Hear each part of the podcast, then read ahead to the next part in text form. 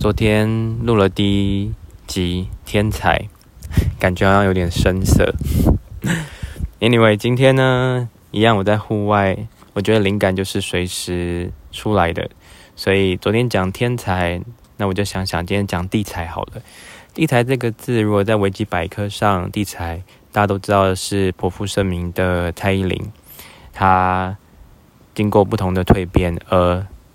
大家称他为地才，他自己说自己，那也变成他的代表。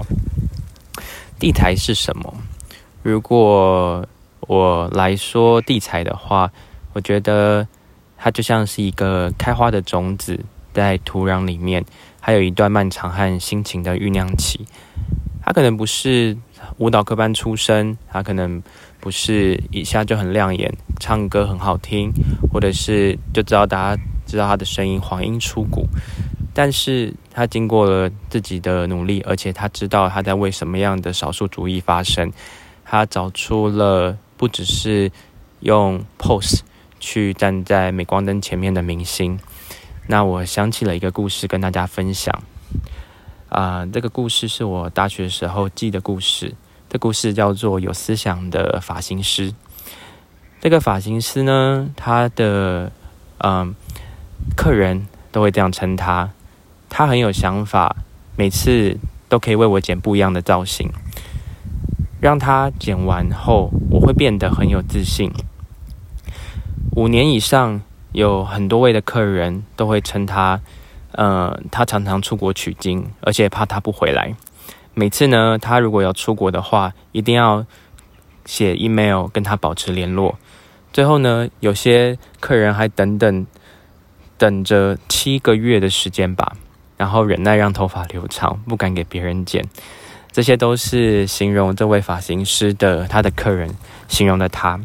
这是台北一家非常有知名的设计师，嗯，林设计师。他经常自费到欧洲或美国进修。他花了一年的时间待在美纽约、伦敦。而且他修的课程常常可能跟美发没有关系，可能去上塑胶啊、石油材料、啊雕塑啊等的一些课程。那基本上都是透过手的触感去了解硬和软之间的转折点，甚至是去印印一些临场的造型，可以找到一些主题。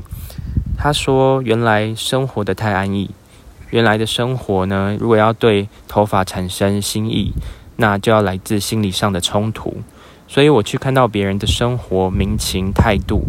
为什么他们早上洗澡？为什么他们的院子一定要有灯？他时常在出国旅行的时候停下脚步，思考、沉淀，还有进步。法郎的负责人他分析这位零设计师，从他进来的时候一颗头从六百元涨到两千五百元的身价。甚至到了做造型、特殊造型一万元、两万元的身价，他平均一个月仍然有一百到一百五十位的预约客人，证明他做的事情就是一件有思想的工作。如果我们不是天才，那地才是什么呢？